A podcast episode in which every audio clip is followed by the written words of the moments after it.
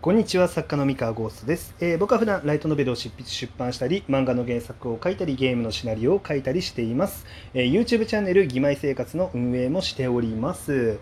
えー今日はですね、え質問箱に答えていこうと思います、えこのライトノベルがすごい2021の準備が始まっているようですが、え現時点での三河先生の注目作品が知りたいですということで、えこのラノのね、え注目作品、まあ、何が上位に来るのかみたいな話を、まあ、していこうかなと思います。えっとですね、まあ注目作品なんですが、まあ友達の妹が俺にだけうざいという作品とですね、自称 F ランクのお兄様がゲームで評価される学園の頂点に君臨するそうですよという作品が、あの、大注目作品ですね。はい。まあ、まあ茶番はね、置いといて。まああの、それはね、自分の作品は推しにね、しないといけないんで、皆さんね、あの、投票お願いしますね。あの、このライトノベルがすごいに。はい。まあ、なんで、えっ、と、自分の作品のことをね、話しても、話しててもしょうがないので、えっと、2020年の新作かな？新今年の新作から、まあ、ちょっと注目作品っていうのを、ま、選んでいこうかなって思います。あの、自分の作品以外ね。まあ、もちろんね、み皆さんにあの僕の作品に投票してほしいんですけれども、あてか投票してください、ぜひね、あのしてほしいんですけど、まあ、それはそれとして、あのちょっと、あのえー他の作品に関して、まあ、注目をいくつか話していこうかなって思ってまして、えーっとですね、そうだな、4点注目作を、まあ、注目作というか僕がね、あのああ、面白いなって思ったものに関してちょっとあの話していこうかなって思ってます。で、まずですね、あの彼女の妹とキスをした、まあ、自文庫さんですね、あの美空陸先生のあの本なんですけど、まあ、これちょっとね、あの発売日があのコロナで書店がね、あの閉まってる時にダイレクトにあのあの直撃しちゃって、まあ、非常にあのセールスはちょっとかわいそうなタイミングだったんですけれども、あのこの作品、まあ、非常に挑戦的で、いわゆる彼女持ちの状態の主人公から、まあ、その彼女のね、あの妹とまあ浮気をしていくようなあの流れになっていく、まあ、すごい、なんでしょう、あの背徳的な作品なんですけれども、あこれをライトノベルで、あのまあ、しかも面白く可愛くあのちょあの描いていくっていうのは、個人的にはすごい挑戦的で面白いなって思ってますね。はい、で2点目。えーっとですね、電撃文庫の、えー楽園ノイズ、学園ノイズか楽園ノイズか分かんないんですけど、まあ、楽園かな？楽園ノイズ。はい、あの杉ひかる先生のあの、ねまあ、音楽ものですね、まあ、ネットに上げてる、その女装して、まあね、演奏動画を上げてるネットミュージシャンみたいな、まあ、主人公の話なんですけれども、まあ非常にさすが、あの、もう大ベテランの方で、まあ、さよならピアノソナタとか、まあ、音楽関音楽ネタをもう本当にあの素晴らしい作品を書かれるベテラン作家さんなんですけれどもあのこの方のね、まあ、新作で非常に面白かったですねこの作品も。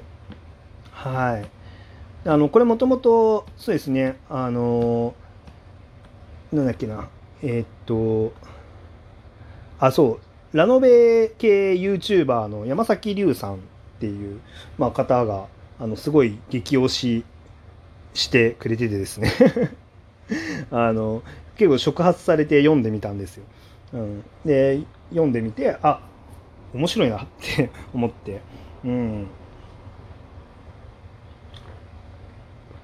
やっぱりなんかその腕前っがもう団地だなっていう もうすごすごって思って読みましたね。はい。で、えっとですね。で、あとはですね、あの、そう、えー富士見ファンタジア文庫さんの、えースパイ教室。あの、はい。あの、妹座と同じ、あの、泊先生がイラストを描かれていて、で、泊先生からもね、あの、スパイ教室、そう、ものすごく面白いと、うん、いう、あの、ツイッターでも、あの、言ってますし、あの、実際にね、えっと、お会いした時にも、あの、すごく激推しされていたので、まあ、ずっと気になってたんですよね、スパイ教室。で、まあ、新人賞、えー、富士見ファンタジアの大賞かなを受賞して、まあ、デビューした作品なんですけれども、あの、非常に、あの、面白いです。スパイ教室。はい。あの、すごいね。なんか細かく話すと結構ネタバレになっちゃうからなんかなかなか言いづらいんですけど。僕はかなり好きなタイプの話でしたね。あのミッションミッションインポッシブルとかみたいなあのスパイネタ？のねあの映画とかが好きな人はあの絶対楽しめると思うんであのよかったらね読んでくれると嬉しいなと思います。はい。でそうですね。まあ大体この3つぐらいが個人的にまあ面白かったしこのライトノベルがすごいで上位にも来てもおかしくない作品だなっていうふうに思ってます。はい。でえっとで4点目、えー、4点目ですね。4点目がまあ僕これはもうあのなんか発売時のあのコメントとかでもあのコメントもね寄稿してるぐらいなんですけど、まあ、探偵はもう死んでいる。これ2020年のデビューじゃなかったっけ？2019年の作品でしたっけ？もしって。ちょっと忘れちゃったんですけどあれギリギリまたぐかまたがないかだったかな。タンモシはあの普通に僕はあのやっぱり面白かったからコメント書いたんでうん。そうですね。なんでまあこれは推しですね。まあ、で多分、まあ、上位入ってもおかしくないんじゃないかなと、このこのラノでもね、うん、いうふうに感じておりますと。はい。えー、まあそうですね。まあそれはそれとして、それはそれとして、まあ、今年も、まあ、期間で、おさまけ天使様、えー、っと、七妻、この辺りの競合も、まあ、やっぱりこのラの上位には入るんじゃないかなって個人的には思ってますけどね。うん。あの、やっぱりそうですね、まあ、セールスもそうなんですけれども、えっと、このライトノベルがすごいっていう、まあ、いわゆる投票行動といいますか、あのー、まあ、そういうのをすごい積極的にしてくれるというか、まあ、する読者さんが非常に多い作品だなっていうふうには感じるので、あのこの辺りはねあの行くんじゃないかなうんやっぱりちょっと特殊あの特殊なところがあったりとかあの熱烈なねあのファンがついていたりとかっていうところはやっぱり投票ものに関しては強いので、まあ、この辺りもあのかなり上位にあの来るんじゃないかなっていう気はしますね。はい。まあ このあのね、いや毎年すごいですよね。すごい数の作品が発売されてるんで、まあ、選ぶ側も大変ですよね。あの読者さんね。あのどれを入れたらどれに投票したらええんやっていう感じになるのはすごく思います。はい。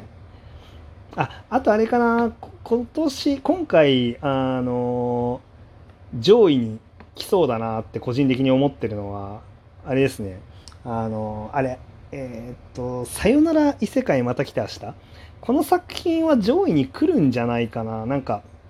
いやわかんないんですけど全然あのこのラノ界隈のあの好みって全然わかんないんですけどなんとなくこのラノの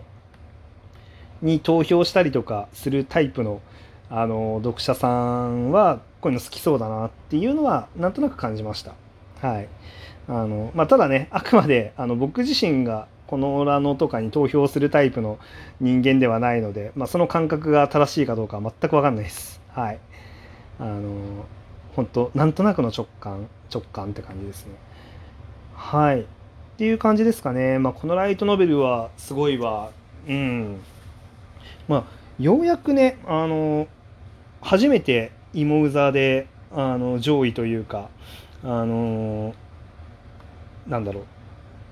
う。まあかなりね得票されててあのランキングに載ったんですけれども僕これまでの作品って、まあ、売れてても売れてなくても、まあ、どちらも特にこのラノには入らないっていう、うん、ことをねあの長らく経験してきましたのであのあんまり縁がなかったんですけれどもそうそうそうそう。あのまあ芋座でね、まあ、入ったりとか、まあ、していておおなんかずっと縁ないんだろうなって思ってたんだけどまああのこういうのに入ることもあるんだなって、まあ、ぼんやり思ってました。はい。まあ、そうですね。まあ、ランキングはね、まあ、あくまでお祭りといいますか、あの、みんな楽しく、あの、投票して盛り上がってくれればいいんじゃないかなっていう感じで、まあ、個人的にはね、どんな結果になっても、まあ、あの、まあ、いいんじゃないかなっていうふうに思ってるんで、うん。まあ、確かにね、最近は結構、その、このラノに合わせて、その出版社さんや書店さんも、あの、キャンペーンを打ったりとかね、あの、しているので、あの、結構ね、セールスに結びつくことが増えてきたなっていう気がします。あの、昔はそうでもなかったのかな。まあ、1位を取ったらなんか伸びてたような気もするんですけれどもあの今って多分3位ぐらいまで結構伸びてるんじゃないかなあのしかも総合じゃなくてなんか新作3位とかに入ってればなんか伸びてますね多分このラノに入った時にあの出版社さんもなんだろう重版かけたりとか、まあ、帯にこのラノあのねあの何位っていうのを巻いたりとかであの書店さんもねあの棚を作ったりとかって、まあ、結構連携ができているので、まあ、それでこのライトノベルがすごいに入るとあの売り上げが伸びやすいっていうのはあるのかなっていうふうには思いますね。はい。まあでも個人的にはそうですね、まあ、楽しんでくれる人が あの楽しんでくれれば全然いいので、うん。まあ、入ったらラッキーっていうぐらいで考えてますね。あんまりそこにあのどうしても取んなきゃみたいなどうしても上位入んなきゃあのそれで売り伸ばさなきゃみたいなことまでは全然考えてないので。まただね応援してくれること自体は嬉しいのでまああの投票してくれたらねあの普通に素直にあの嬉しいですね。はい。っていうだけの話でございます。まあそんなに気負わずみんなでお祭りを楽しみましょうということで。はい。では今日はねこのラノの話でした。はい、本日のお話は以上でございます。それでは皆さんおやすみなさい。バイバイ。